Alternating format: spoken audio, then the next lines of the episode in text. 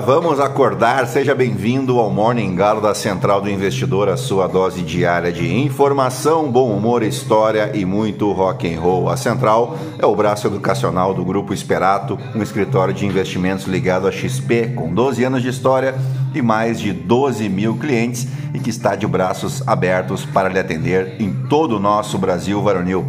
Acesse aí esperatoinvestimentos.com.br ou acesse o link na descrição deste e dos demais episódios e agende uma conversa conosco se você precisa de qualquer tipo de ajuda com os seus investimentos. O meu código de assessor na XP, caso você queira fazer uma transferência de assessoria, é o 36194. 36194. E claro, será um enorme prazer cuidar da tua saúde financeira. Eu sou o Felipe Teixeira e ao som de Creedence Creator Revival nós vamos destacar o que de mais importante deve movimentar o mercado financeiro nesta quinta-feira, 3 de agosto. Faltam 150 dias para acabar o ano e 27 dias para a Expert XP, o maior festival de investimentos do mundo.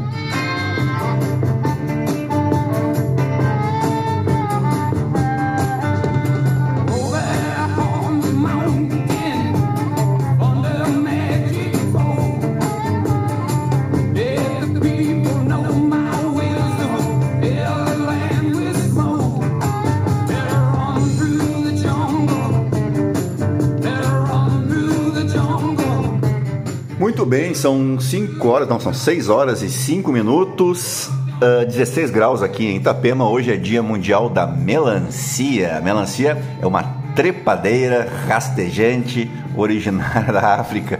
A domesticação, o cultivo doméstico da melancia ocorreu na África Central, onde é cultivada há mais de 5 mil anos.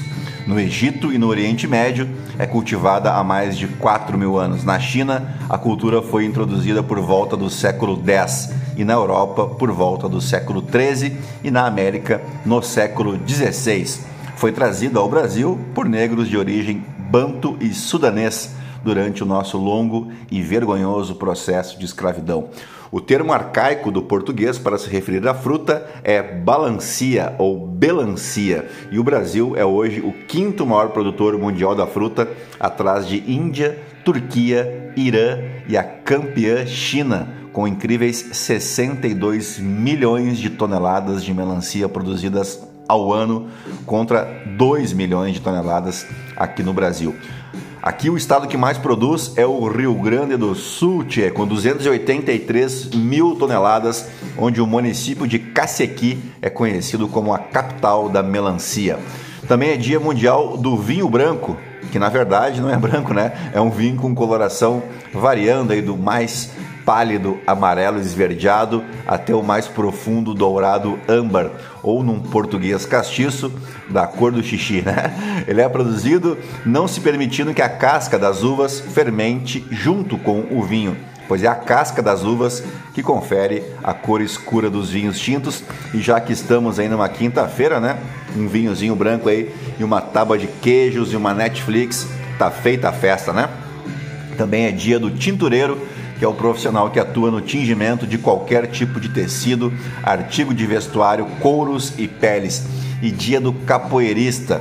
A capoeira, gostemos ou não, né? Eu particularmente detesto, é uma expressão cultural e do esporte afro-brasileiro que mistura arte marcial, dança e música e foi desenvolvida no Brasil por descendentes de escravos africanos, possivelmente no final do século XVI, no Quilombo dos Palmares, e acabou resistindo por mais de um século na antiga capitania de Pernambuco. Também é aniversário da cidade de Nerópolis, no interior de Goiás, que agora sim, depois de embevecer vocês com tanto conhecimento, vamos direto ao que interessa. Mas antes, se você gosta do conteúdo aqui da Central do Investidor, nos ajude compartilhando ou indicando o nosso podcast para um amigo, uma amiga, para somar aos mais de 1.500 ouvintes diários que não se misturam com a gentalha. Você pode me seguir também no Instagram, no Felipe ST. E é isso aí, gentalha, gentalha, gentalha, ao som de ACDC. Vamos operar!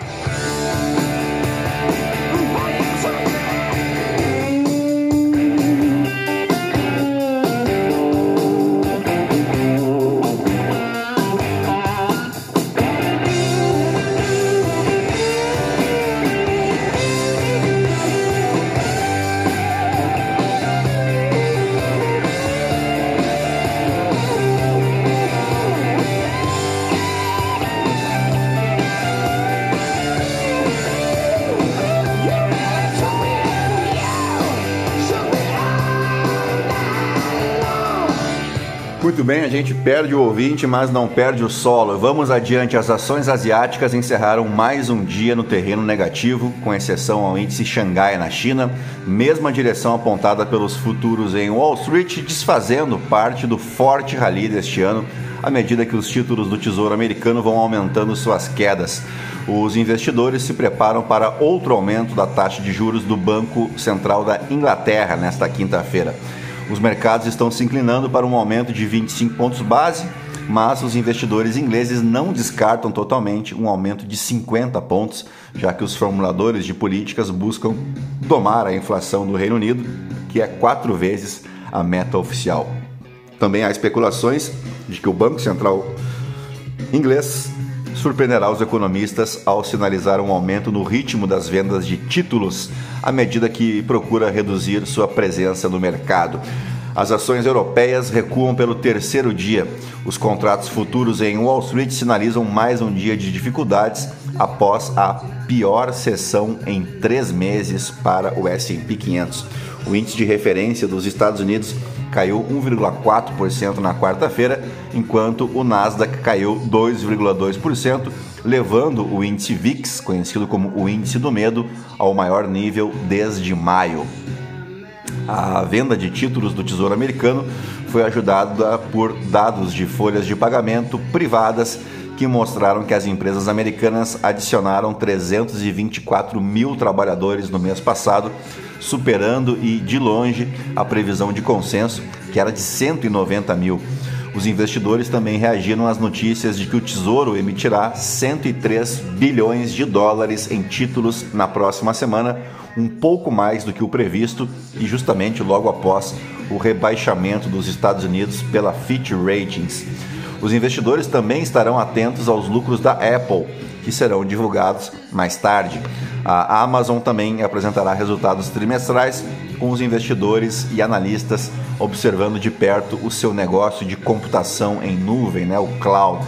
Por aqui, o Comitê de Política Monetária, o Copom do Banco Central, decidiu finalmente, hein, puxa vida, iniciar o processo de redução da Selic com o corte mais agressivo de 50 ponto percentual, passando então de 13,75% para 13,25% ao ano. Já não era sem tempo, né? A redução ocorre exatamente 12 meses depois de o Banco Central elevar a taxa Selic pela última vez para combater uma inflação até então persistente.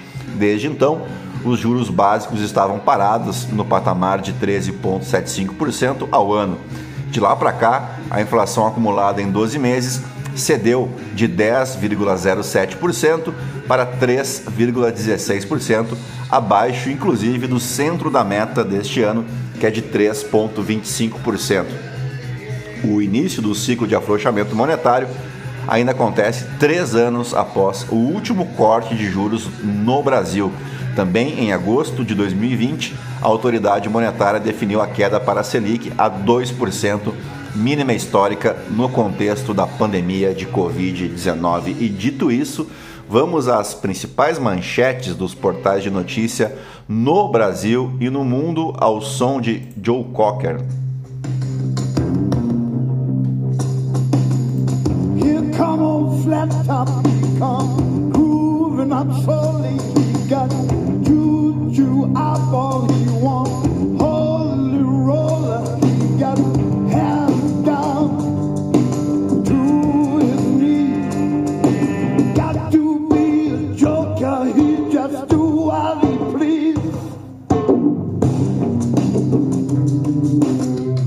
vocês perceberam, o Joe Cocker numa gravação, uma regravação de Come Together dos Beatles, né? Partimos para o Estadão. É possível uma Selic abaixo de 9% no fim de 2024, a depender do governo, diz ex-diretor do Banco Central. Na avaliação de Luiz Fernando Figueiredo, Copom se mostrou flexível a reduzir juros e país pode estar entrando num ciclo virtuoso se houver um caminho responsável de política fiscal. Haddad diz que voto de Campos Neto no Copom foi técnico e teve papel importante. Na verdade, o voto do Campos Neto desempatou, né? Porque estava na dúvida ali entre 25 pontos base e 50 pontos base, pois o voto do Campos Neto foi fundamental para uma redução mais agressiva. Cristiano Zanin toma posse como ministro do STF hoje e assume mais de 500 processos de Lewandowski. Indicado pelo presidente Lula, advogado ganhou projeção nacional pelo empenho na defesa do petista na Operação Lava Jato. São esperadas 350 pessoas na cerimônia. Moraes manda apreender passaporte, celular e vasculhar cômodos secretos de Carla Zambelli a pistoleira dos jardins, né? A pistoleira dos jardins por minha conta, não, está aqui no, no, no, Estadão. O que se sabe sobre a investigação que tem a pistoleira dos jardins e hacker da Vaza Jato como alvos? Hacker afirma que Bolsonaro perguntou sobre invasão de urnas eletrônicas, logicamente com a, a intenção totalmente republicana, né, de auxiliar nas eleições, na verdade. Qual o melhor? Ah, que é bobagem. E-mail registra que Bolsonaro recebeu saco de pedras preciosas e guardou em cofre. Uh, fórmula de Lula 3 espelha enorme dispersão de projetos sem uma clara direção central. É a coluna do William Vac. Toffoli anula provas da Odebrecht e fulmina a condenação de 17 anos de Sérgio Cabral. Que beleza! Moraes multa Monarque em 300 mil reais por manutenção de discurso antidemocrático. Porque corremos o risco de um IVA com maior alíquota do mundo? É a coluna do Felipe Salto. Vamos destacar ela aí no Morning Call em vídeo, tá? Uh... Tensão após série de mortes no Guarujá migra para Santos. Estou com medo de sair. Partimos para a Folha de São Paulo. Aliança com o Centrão, MST e vaga no Supremo viram testes de Lula com a esquerda. O projeto retrata mulheres que tiveram relevância ao longo da história do Brasil. Zanin integrará a turma distante da Lava Jato. Saiba como fica a divisão no STF. Suspeito de matar policial da Rota em Guarujá trocam é, suspeitos uh, de matar policial da Rota em, em Guarujá trocam acusações. Flávio diz que Zambelli é vítima de tentativa translocada para atingir Bolsonaro. Uh, Saiba quem são os suspeitos de envolvimento na morte de Marielle Franco. Lula tem desafio de ajustar contas públicas antes de voltar a reclamar dos juros. Acusação contra Trump alivia gaslighting sobre invasão do Capitólio. Vamos para o valor econômico. Análise: divisão do Copom sobre a Selic é menor que parece houve consenso entre diferentes alas conservadoras e moderadas na sinalização do ritmo de, de, de distensão monetária a ser adotado daqui para frente. Por unanimidade, Copom prevê novos cortes de meio ponto percentual nos próximos meses. Após Copom, Banco do Brasil e Caixa anunciam redução de juros TCU autoriza a solução a concessões problemáticas como Galeão e Viracopos. Engie investe 10 bi de reais e diz que o Brasil é Disneylândia das renováveis. Lucro da Ambev recua 15,2% no segundo trimestre para 2,5 bilhões de reais. CPI Cripto convoca Cauã, Ronaldinho Gaúcho e TAS Suzano salta em ranking em a empresa mais inovadora. Brasil comercializadora pede recuperação judicial. Vamos para o Globo. Malu Gaspar não é hesitação, é estratégia a dança de Lula com Lira. Banco Central começa bem o ciclo de queda da taxa de juros. Coluna da Miriam Leitão. Merval Pereira, o hacker de Araraquara e a chanchada brasileira. Guga Chakra, porque mesmo condenado, Trump pode voltar à Casa Branca. Zanin toma posse hoje e assume automaticamente processos importantes para o governo Lula. Wellington Dias, Lula é quem decide sobre o ministério, mas não quer a volta do que deu errado. Além de calar-se sobre Carla Zambelli, Bolsonaro vai evitar agendas públicas. Com queda nos juros, é hora de voltar a investir em ações na bolsa. Funcionário assessor do irmão hacker, veja quem é quem no caso Zambelli. Operação da Polícia Federal amplia elementos golpistas no entorno de Bolsonaro. COAF aponta movimentação atípica de condenado por tentativa de explosão de bomba em aeroporto em Brasília. Uh, vamos para o Poder 360. STF adia julgamento de porte de drogas para consumo pessoal. Lira deve entregar texto da tributária a Pacheco na quinta-feira. Parecer do CARF será entregue neste mês, diz relator no Senado. TCU aprova renegociação de concessões de infraestruturas públicas. Saiba o que pensa Zanin, o novo ministro do STF. Haddad diminui o tom sobre Campos Neto após queda nos juros. Pacheco fala em início de uma saga de redução. Vamos para o Metrópolis. Orçamento secreto e omissão de Bolsonaro na pandemia. Zanin assume gabinete com 520 processos. Ação da Polícia Federal contra Zambelli. Veja bolsonaristas na mira de investigações. Para a equipe econômica, Campos Neto apoiou o corte de 0,5 por pressão e medo. Polícia avalia, Polícia Federal avalia que imunidade parlamentar evitou prisão de Carla Zambelli. Ricardo Noblar, ai dos pequeninos que possam fazer mal a Bolsonaro. Trump se apresenta à justiça nesta quinta em processo sobre invasão ao Capitólio. Paulo Capelli, a mensagem de WhatsApp de Carla Zambelli a Bolsonaro. Vamos para o portal, aliás, pelo para o The New York Times. Acusações eleitoral, eleitorais de Trump estabelecem confronto entre mentiras e liberdade de expressão. Bom, é o mesmo destaque aqui no The Washington Post, então partimos para o Financial Times. Investidores estão pessimistas com as perspectivas econômicas da Europa. Partimos agora para os aniversariantes do dia. O 3 de agosto marca o nascimento de Ernest Beckman Geisel, que foi um político e militar brasileiro né, que entre 74 e 79 foi o 29 presidente do Brasil, sendo o quarto na ditadura militar brasileira. E vamos, como de praxe, então, né, fazer um resumo do governo Geisel, que primordialmente marcou a transição para o processo democrático, assim como o primeiro flerte brasileiro com uma política econômica mais neoliberal. Ele extinguiu o famigerado AI-5 e concedeu anistia política a várias pessoas que estavam exiladas em outros países, especialmente artistas e políticos.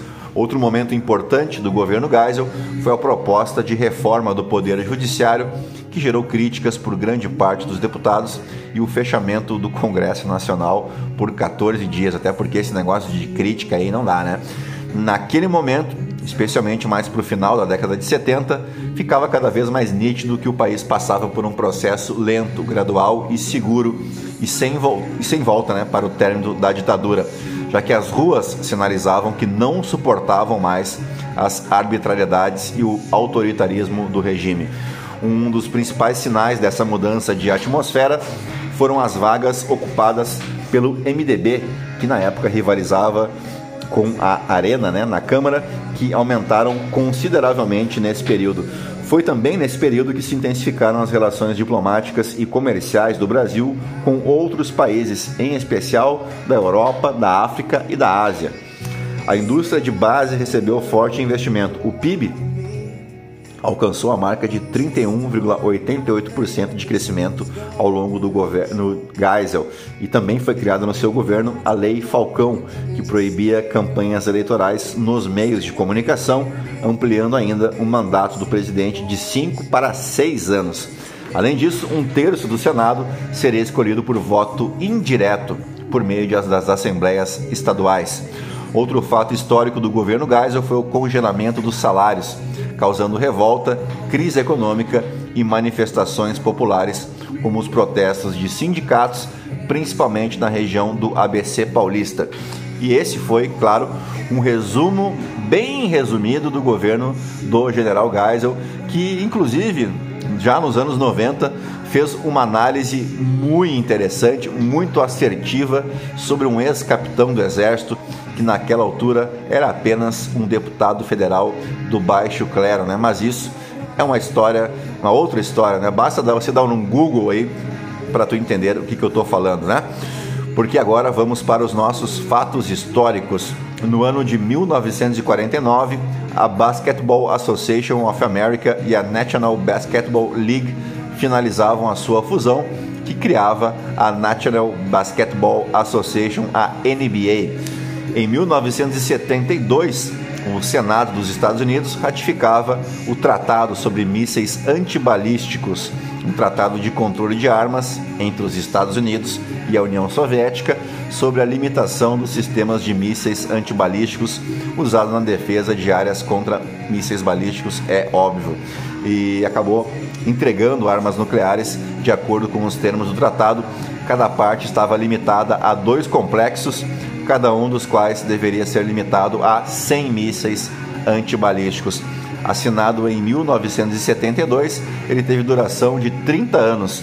Em 1997, cinco anos após a dissolução da União Soviética, quatro ex-repúblicas soviéticas concordaram com os Estados Unidos em suceder ao papel da União Soviética no tratado. Em 13 de dezembro de 2001, George W. Bush notificou a Rússia da retirada dos Estados Unidos do tratado, de acordo com a cláusula que exigia seis meses de antecedência antes de rescindir o pacto. A primeira, primeira vez na história recente que os Estados Unidos se retiraram de um importante tratado internacional de armas, uh, o que levou à eventual criação da Agência Americana de Defesa de mísseis. O Putin respondeu à retirada ordenando um aumento das capacidades nucleares da Rússia, destinadas a contrabalancear as capacidades dos Estados Unidos. E dito isso, fechamos o nosso Morning Galo desta quinta-feira, 3 de agosto, agradecendo a tua paciência, a tua audiência e pedindo, se possível, para você clicar ali no coraçãozinho e seguir o nosso podcast no Spotify e aproveitar também para nos classificar com as 5 estrelas, tá bom? Vou ficando por aqui e vou gravar agora o Morning Call em vídeo. Um grande abraço a todos, uma boa quinta-feira, fiquem na companhia de Jimmy Cliff e eu volto amanhã. Tchau, fui!